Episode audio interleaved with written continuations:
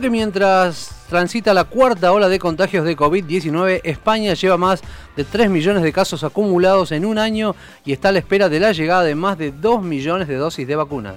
Paola Azone y eh, Rafael Monroy viven en Barcelona y entre las experiencias vividas en pandemia cuentan haber llegado a la ciudad catalana con COVID positivo y habiendo pasado varias fronteras sin controles. Para hablar de la situación en España en general y de su experiencia en particular, ya estamos en comunicación telefónica con Rafael y Paola.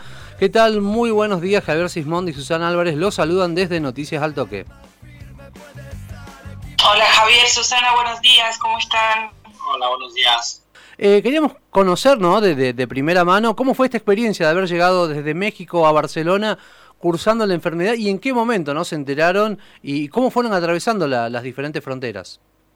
Eh, pues mira, Javier, cuando nosotros estábamos en México visitando a familia, como mm, muchas personas hicieron, hicimos este último fin de año, pues eh, digamos que en ese momento fuimos algo inconscientes, ¿no? no éramos realmente conscientes de que estuviéramos en peligro de contraer la enfermedad, pero bueno, nos dimos cuenta realmente cuando ya estábamos volviendo eh, y digamos que la confirmación fue cuando estábamos en el aeropuerto de París, Charles de Gaulle, eh, ya si no la traías, la, te la hacían en positivo y a Paola le sale negativo.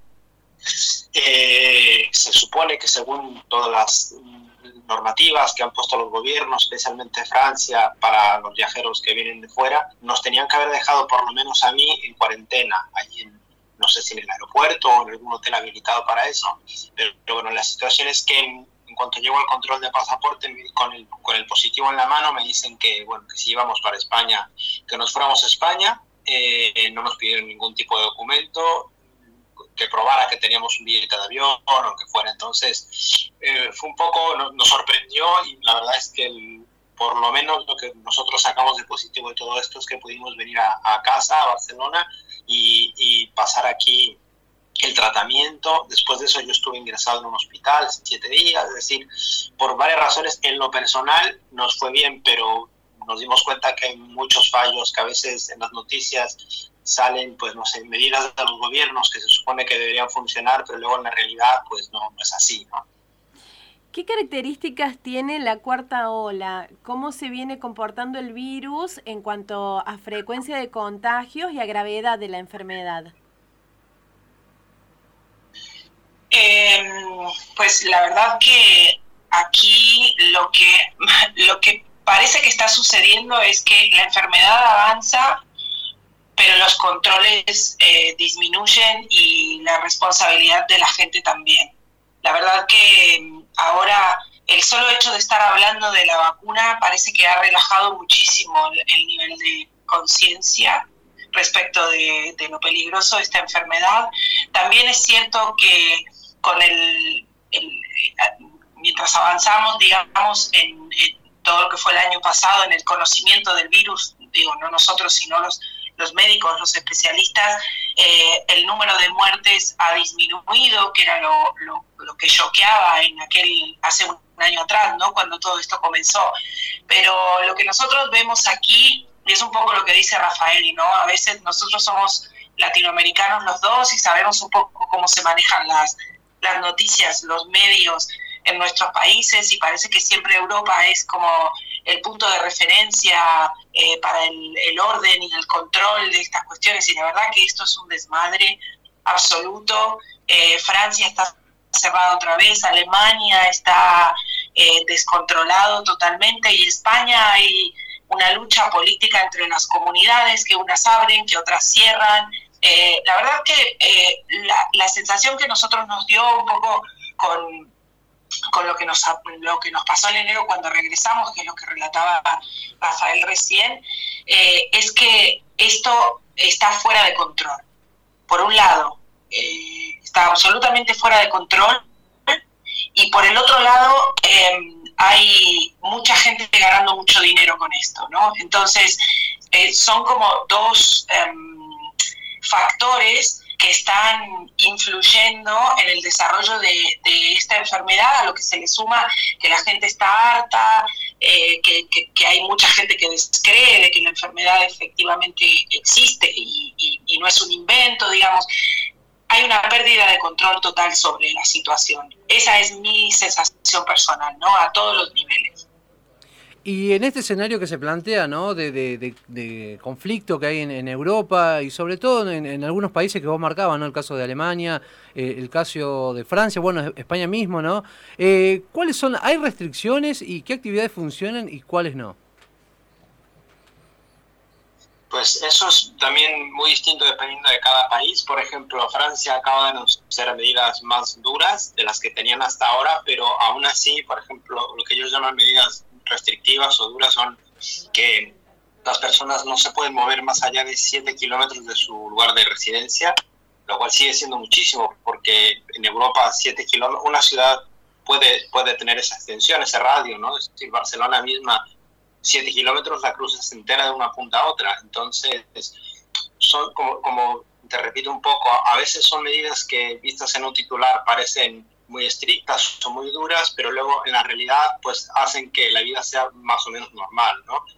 Eh, Alemania e Inglaterra, por ejemplo, sí que están aplicando restricciones más duras, la gente no puede salir de casa.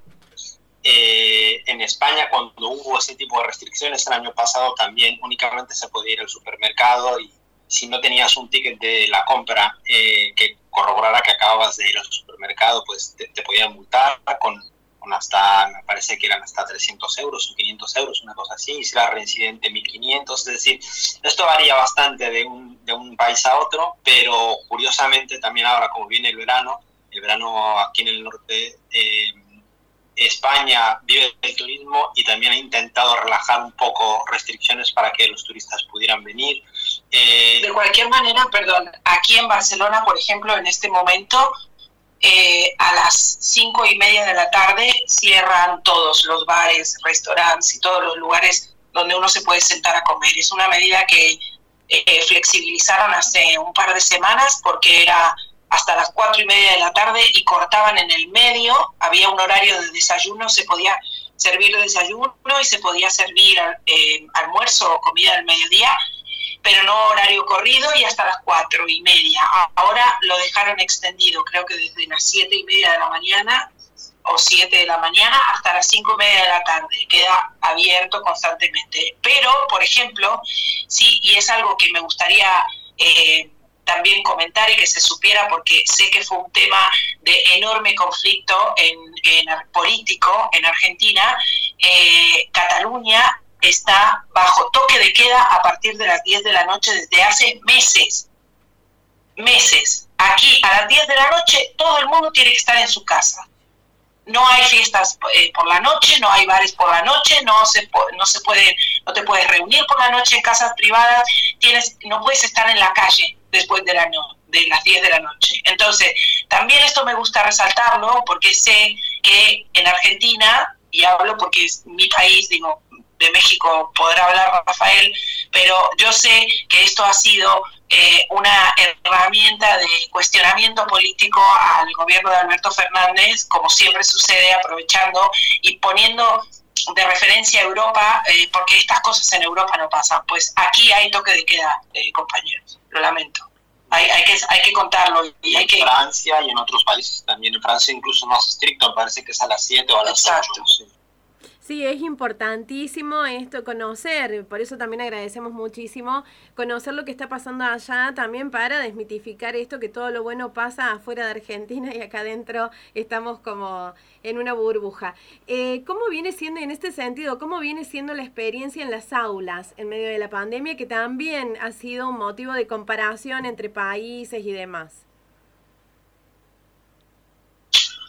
Pues nosotros no tenemos niños, es el primer punto de partida. Pero tenemos algunos amigos que son profesores de escuela, maestros de escuela, eso sí.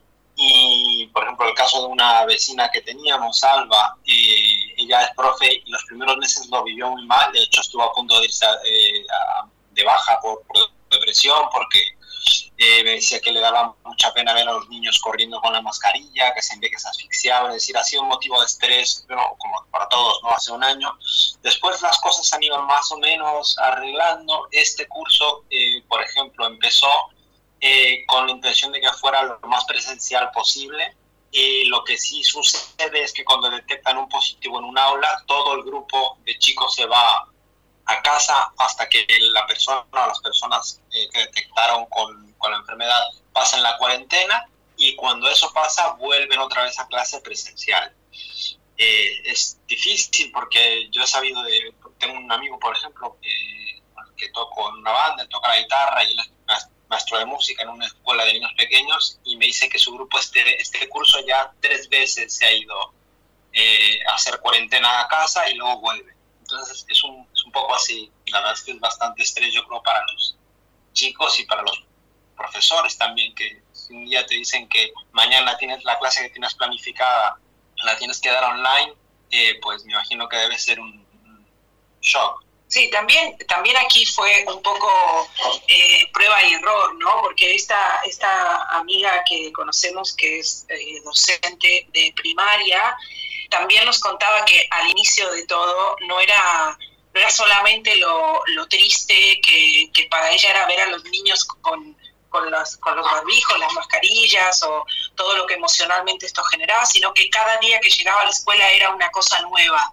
en cuanto a procedimiento, ¿no? Que esto sí se puede, que esto no se puede, que ahora esto, que luego lo otro. Entonces, también, ¿no? Sigamos un poquito desmitificando esto. Aquí también es un desmadre, todo es una es un descontrol y en ningún lado del mundo esto está siendo llevado eh, con con la responsabilidad y con, y con la con el conocimiento, si quisiéramos, que, que, desearíamos, ¿no? También un poco como consecuencia de las circunstancias, es algo nuevo, hasta donde sabemos y claro, vamos avanzando, pero en el medio estamos todos encerrados como, como en un tire y afloje, ¿no? Que nos enloquece a todos. De hecho, eh, estamos leyendo ya que las enfermedades eh, mentales, emocionales van a ser como como la nueva pandemia una vez que estemos vacunados de esta, ¿no?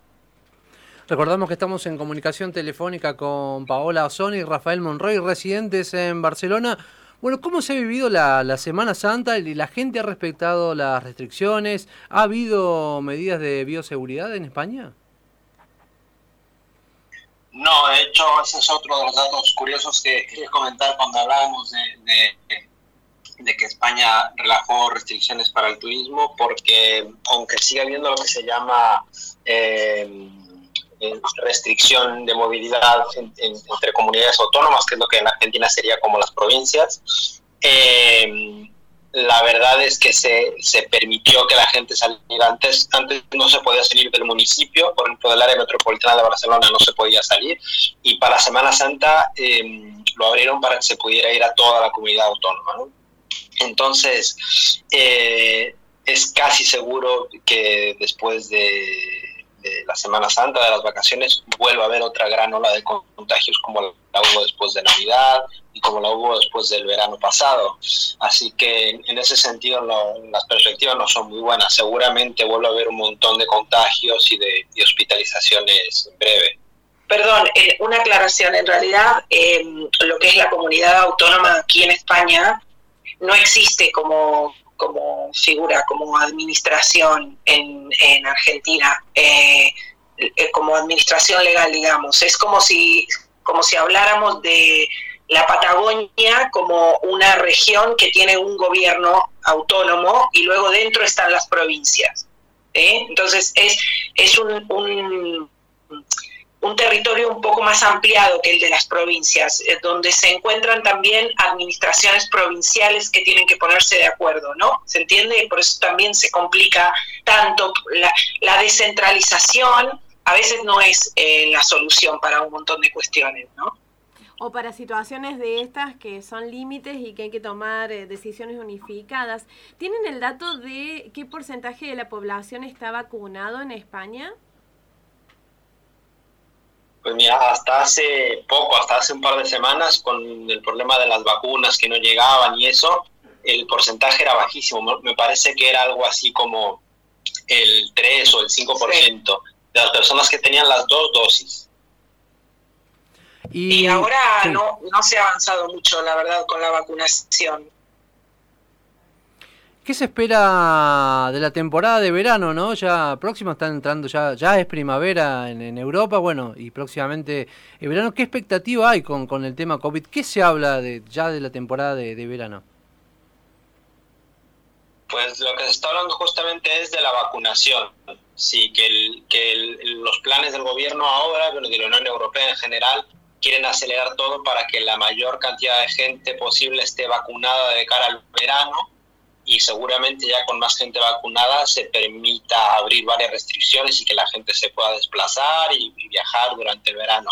Esas son las expectativas que tienen los gobiernos, pero la verdad es que el plan de vacunación que tenían previsto no se ha cumplido para nada y hay muchas dudas de que realmente se pueda llegar al verano con la vacunación, pero bueno, esa es la discusión que está habiendo ahora de cara al verano. Aquí en España este, lo, que pretenden es llegar a junio con 24 millones de habitantes vacunados, lo cual es como la mitad, ¿no? El 50%. Más o menos, sí. España tiene más o menos la población de Argentina. Eh, eh, la verdad que acá, ahora en Europa, a lo que se está apostando es a, este segundo trimestre ¿no? del año, eh, justamente previo al verano y a que todo el mundo corra de vacaciones y quiera salir a, estar al sol y a alejarse un poco de la rutina en la que nos ha metido esta pandemia. Entonces yo creo que mm, bueno, eh, va a ser el, el, punto de inflexión, ¿no? Este segundo trimestre antes de que los europeos empiecen a moverse en masa, a cambiar de lugar por las vacaciones, ¿no? Vamos a ver cómo, cómo sigue lo de, lo de los calendarios de vacunación.